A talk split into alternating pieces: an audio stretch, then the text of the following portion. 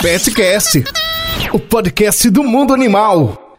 Oi, pessoal, tudo bom? Camila Boto que fala aqui. Saudade de vocês, né? Nunca mais tinha aparecido aqui. Quem acompanha o Feminina Além está vendo que a gente agora está numa nova fase, com novo layout, novos conteúdos, novos colunistas e, obviamente, também agora novos podcasts.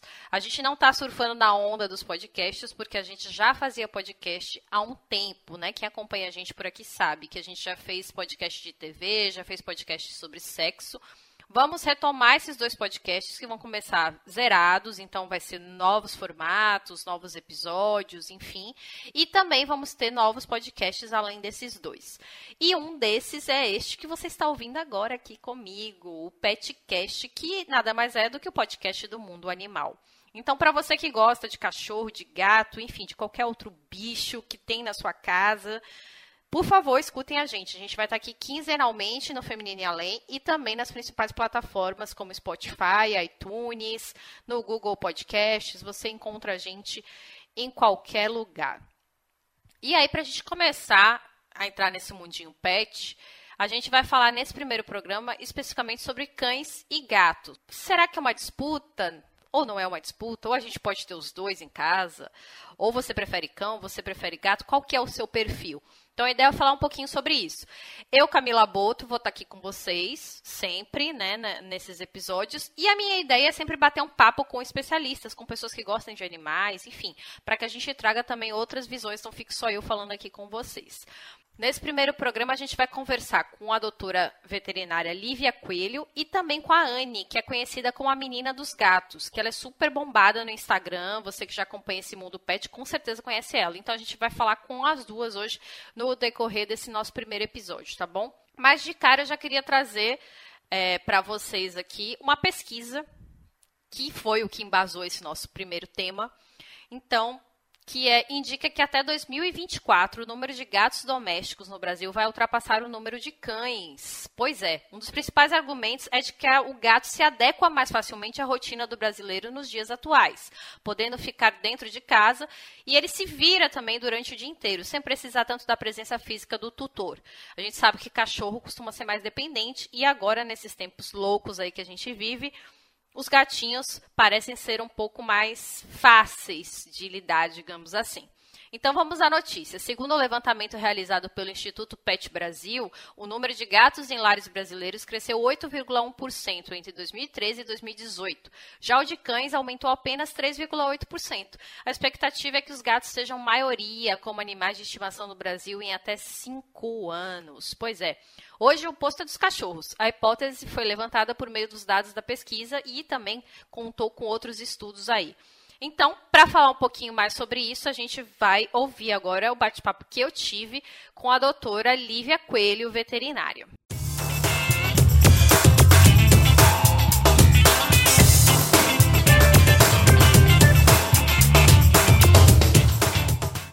Isso é uma coisa que eu venho observado na minha rotina como veterinária, uhum. porque Aqui, né, onde eu trabalho, a gente tem um, um sistema de adoção, né, de cães, é, de cães e gatos, que a gente tem uma parceria com a ONG e a gente tem é, superado o número de adoções de gatos. Então, a gente consegue adoções mais fáceis e mais rápidas com gatos superando as adoções de cães, né? Então, isso vem me surpreendido, isso é uma coisa que eu tenho comentado muito com meus colegas de profissão, sobre o porquê que eu acho que está acontecendo essa, essa mudança, né? essa transição é, das pessoas estarem tendo uma preferência por gatos ao invés de cães. Eu acho que, primeiro, pela independência, o comportamento do animal, que é um pouco diferente. Uhum. Então, é um animal que ele tende a ser mais independente mesmo. Ele é um animal menos dependente do, do da questão do contato humano. Então, não, não quer dizer que ele não seja carinhoso, nem seja amoroso, mas é um comportamento mesmo é um pouco diferente. Também as pessoas, elas hoje, elas estão morando em, em locais muito menores, né, do que antigamente. Então, é, as pessoas estão morando em apartamentos cada vez menores, então, às vezes, para você criar um cão, é, tem aquela questão de ter que descer várias vezes ao dia para poder passear com o animal, que o animal só, só urina ou defeca nas áreas externas, não faz dentro de casa, então às vezes ele fica aprendendo essa, essa função fisiológica, às vezes o dia inteiro, para poder fazer na rua, né? Então tem essa comunidade, porque o gato você coloca a caixinha de areia e ele é, faz ali naquele, naquele espaço, né? É, eu acho que é mais também essa questão mesmo da redução eh, da, das pessoas estarem morando em locais cada vez menores e da praticidade que é ter um gato. Acho que é menos, assim, é, acho que é é um animal que é mais independente do quando comparado com um cão. É, e aí, seguindo então, um pouquinho nesse, nesse, dentro desse assunto, uhum. como você enxerga assim, esses perfis, né? De quem procura adotar um cão ou de quem procura adotar um gato? Uhum. Quais são as principais diferenças? Em relação às pessoas, eu acho que eu não vejo muita diferença em relação a perfil é, quanto ao tutor. Eu vejo um pouco de. É, mas elas, eles relatam, doutor, às vezes eu trabalho é, o dia inteiro, eu não tenho como ter um, um tempo muito longo para demandar para esse animal. É, eu acho que um cão ficar sozinho o dia inteiro, ele é mais complexo do que um gato ficar sozinho o dia inteiro. O que eles abordam normalmente é isso. Também eles é, relatam em relação ao espaço, né, da moradia. Ah, eu não tenho condições de ter um, um cão porque o local onde eu moro é muito pequeno. Então vai ser um local um pouco desconfortável para um cão quando comparado para um gato. É, sobre também o perfil é, das pessoas que têm gatos também, eles são tutores é, muito mais exigentes, né? são extremamente cuidadosos, isso aí eu tenho notado muito, eles são tutores que também são bem afinados com a questão de é, novidades, eles são, eles são bem estudiosos quanto às questões de é, problemas de saúde que os gatinhos possam ter, então eles estudam, eles abrem esse consultório sabendo que os gatos têm predisposições a determinadas doenças do que do que outros. Então acho que eles são bem, eles são bem preocupados, sabe, com essa questão de gatos. E assim, hoje também tem crescido muito a procura de clínicas especializadas ou de profissionais especializados para atender o público felino, isso. Uhum. Então, o que é que acontece? Eles têm procurado essa, essa especialização do profissional e do atendimento. Hoje o que tem falado muito é sobre é, o atendimento cat friendly. E agora, gente, depois de ouvir um pouco aí da minha conversa com a doutora, a gente vai falar com a Anne, a menina dos gatos, que tem o um Instagram aí, como eu já falei para vocês. E aí eu queria ouvir um pouquinho da Anne exatamente por que gatos têm sido uma escolha cada vez mais frequente entre os brasileiros. Então, Camila, eu vejo por alguns motivos. Primeiramente, pela informação, pelo acesso à informação e a quebra do preconceito, que tem diminuído muito esse preconceito contra os gatos, que durante anos foi se construído pela Igreja Católica, pelos por Hollywood, né, pelos filmes de Hollywood, que todos os personagens que, que felinos eram demonizados, eram maus. Então isso foi passando para a sociedade. Mas agora com essa informação, internet, com as redes sociais também estão ajudando bastante, né? Porque estão divulgando bastante. A gente fica sempre disseminando informações corretas, que isso foi ajudando nessa quebra de preconceito. E, obviamente, entra também o fator social, tipo a nossa, nossa vida. Hoje em dia a vida está muito corrida, hoje em dia as pessoas estão morando em espaços menores e estão buscando animais que se adequem melhor a esse estilo de vida que a gente vive. E os gatos são, sim, mais independentes do que os cães, mais do que eles. Eles não são totalmente independentes, que isso é um erro gravíssimo que as pessoas cometem. Eles são mais independentes que os cães e demandam menos atenção e menos cuidados que os cães diariamente. Como não precisa passear, não precisa estar tá levando para e banho, não tem toda aquela questão emocional de ter que sair de casa, deixar o bicho o dia todo sozinho. Então, sim, os gatos são animais muito mais tranquilos de se ter dentro de apartamento, em locais pequenos, e hoje em dia é a nossa realidade, né? E Anne, é possível uma casa com cães e gatos? Como tornar isso uma realidade? Sim, sim. É possível e é muito legal fazer isso. É uma companhia bem bacana pro, pro felino. É, Na verdade, na verdade, é até mais fácil a adaptação entre um cão e um gato do que dois gatos numa mesma casa. Olha só que engraçado. Mas, logicamente, para que haja uma harmonia na casa, uma coisa saudável, é preciso fazer uma adaptação entre esses animais. Querendo ou não, eles são animais, eles não são racionais, eles não vão entender como um amigo chegando, eles vão entender como uma invasão, um intruso, então precisa ser feita com cautela e com muita paciência. Na verdade, eu diria isso. A palavra-chave é paciência.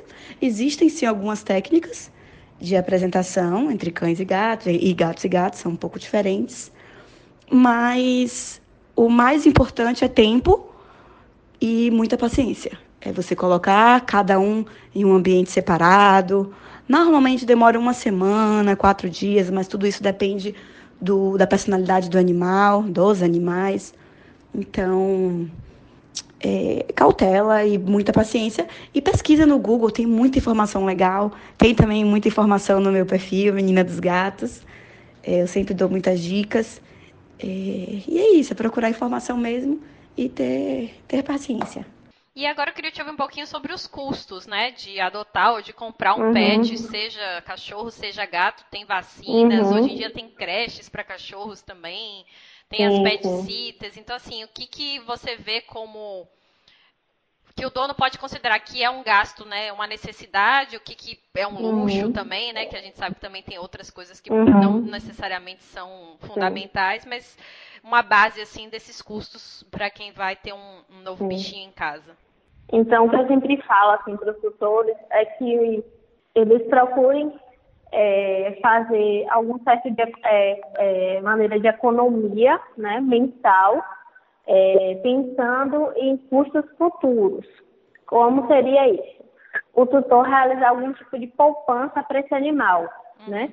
Então, todo mês ele vai ter um, um, um, Claro, todo mês ele vai ter o um custo com alimentação, né? Uhum. Normalmente, os gatos, a gente tem um custo com areia, né? Para é, os dejetos, né? Desse animal. É, tem um custo de material que não vai, não vai comprar, ser comprado todo mês. Então, tem um custo com vermífugos, com medicações para proteção de pulga, carrapatos e outros é.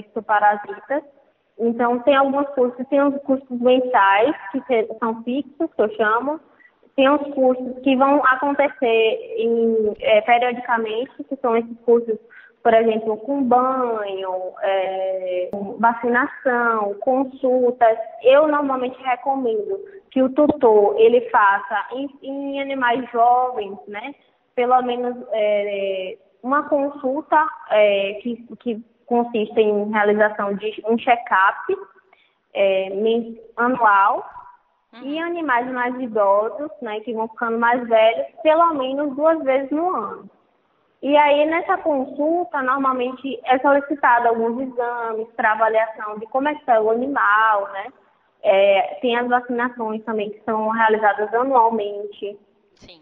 Então, para a gente tudo manter uma prevenção, para a gente poder é, evitar é, o aparecimento de doenças é, nesses animais. Então, normalmente tem alguns custos e esses custos eles são variados, né? Eles são variados em é, custos fixos e custos que vão oscilar. Vai ter meses que você só vai gastar com a ração, mas tem, vai ter, vão ter meses que você vai precisar entrar com alguma medicação para verme, com uma medicação para pulga carrapato, né, para exoparasitos, é, coleiras. Então, tem, tem alguns custos que variam. E queria te ouvir um pouquinho sobre o que é ser uma cat sitter, né? E o que é, como contratar, é acessível, não é acessível a todos, porque a gente sabe que tem a opção das creches para os cachorros, mas os gatos não gostam muito de sair de casa. Então, quando precisa da ajudinha de alguém, a gente recorre a essa figura que a gente está chamando aqui de cat sitter. Bom, o serviço de cat sitter, ele nada mais é que uma babá de gatos. O felino, diferentemente do cão, quando o tutor vai viajar, é muito importante e é muito mais saudável que você deixe ele na residência do que tirá-lo, como é feito com os cães. Os cães você levar para passear, você levar para você com você na viagem, ou deixar na casa de um amigo, ou até no, hotel, hotelzinho, é super legal, é super indicado, eles adoram.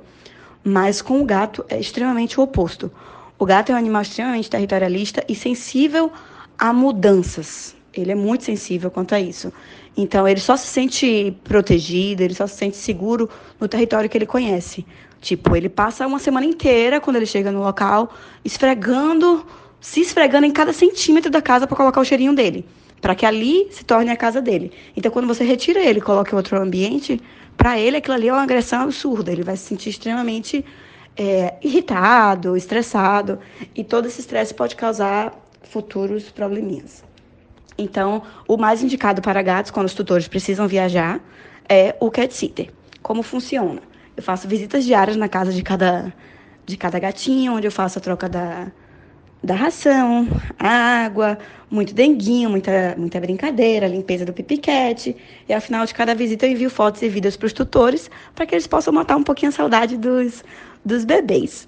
O serviço ele deve ser contratado quando o tutor precisa viajar, se ausentar por mais de um dia de casa. É, diferentemente do cachorro, que muitas vezes as pessoas colocam em creches, né? Saem para trabalhar, levam o cachorro para uma creche e no final do expediente pega. Com gatos não precisa disso. Eles ficam realmente muito tranquilos em casa. Mas quando a pessoa precisa viajar, aí é importante é, que a cat sitter vá fazer as visitas diárias na residência para cuidar do gatinho mesmo, para ver se eles não aprontaram nenhuma nenhuma, porque eu já peguei gatinho tudo que você imaginar, já peguei gato preso dentro de gaveta, gato preso dentro do box do banheiro, dentro com, com vidro dentro da tigelinha porque ele quebrou porque ele quebrou taça de vinho. Ah, então, tá, é, gato apronta. então é importante para a segurança do animal também que tenha sempre uma supervisão. Eu trabalho com isso aqui em Salvador já faz oito anos, eu fui pioneira assim. É, eu trouxe esse serviço de Nova York quando eu fiz intercâmbio lá. Na minha casa que eu morava, tinha uma cat sitter que cuidava dos gatinhos que da, da minha host mother. Então, quando eu voltei para o Brasil, eu adotei meu primeiro gato e aí eu vi a real necessidade desse serviço. Foi aí que eu comecei a estudar comportamento felino e divulgar esse serviço. Eu comecei a atender e foi um trabalho de formiguinha. Cada um foi indicando, aí o Instagram também foi crescendo, a divulgação foi crescendo e agora estou eu aqui, muito feliz, amo o que eu faço. E quanto a valores, é sim super acessível. Na verdade, é mais acessível até do que hotéis, porque hotéis você paga por animal e o cat sitter não, é por visita, já que o nosso o nosso valor ele é por hora. É por, o que a gente cobra é a hora da gente e o deslocamento, lógico, que a gente vai até a casa do tutor. Então, se você tem dois, três, cinco, 14 gatos, já peguei até gente com 17 gatos dentro de casa. O que eu não aconselho, por favor, não façam isso, não sejam acumuladores de animais. Mas a gente, a pessoa, o tutor paga por uma visita cada dia, né? Logicamente. É, então é muito mais viável do que um hotel. O valor ele depende muito por questão de deslocamento. Eu atendo toda Salvador, Lauro de Freitas e Linha Verde.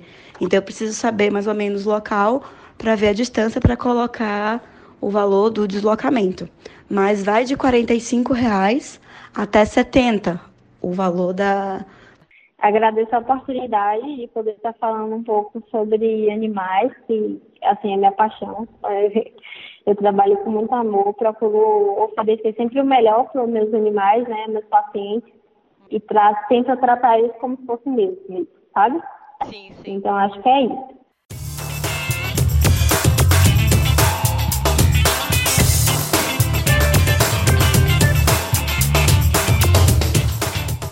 Gente, um papo muito enriquecedor, né? Tanto com a Lívia quanto com a Anne. Muito obrigada às duas, novamente. E obrigada a você que ouviu a gente aqui até o final. De novo, repetindo, a gente vai estar aqui quinzenalmente no Feminino e Além, nas principais plataformas que hoje abrigam os podcasts, né? Spotify, iTunes, falando sobre os bichinhos, sobre os nossos animais, tanto gatos quanto cachorros, quanto outros animais também, por que não, né? A gente também tem outras gamas de animais hoje que podem ser considerados exóticos, tem os roedores, enfim, a ideia é que a gente agrade a todos. E a gente vai fazer em temporadas. Então a gente tem 10 episódios aí nessa primeira temporada, depois a gente dá um tempinho e retorna para a segunda temporada e, e, esperamos contar com, com o apoio de vocês. Se vocês tiverem alguma sugestão de pauta, manda pra gente, femininealém.gmail.com. Querem ouvir algum assunto específico do mundo animal, do mundo pet, manda pra cá, tá bom? Um beijo e até a próxima. Petcast, o podcast do mundo animal.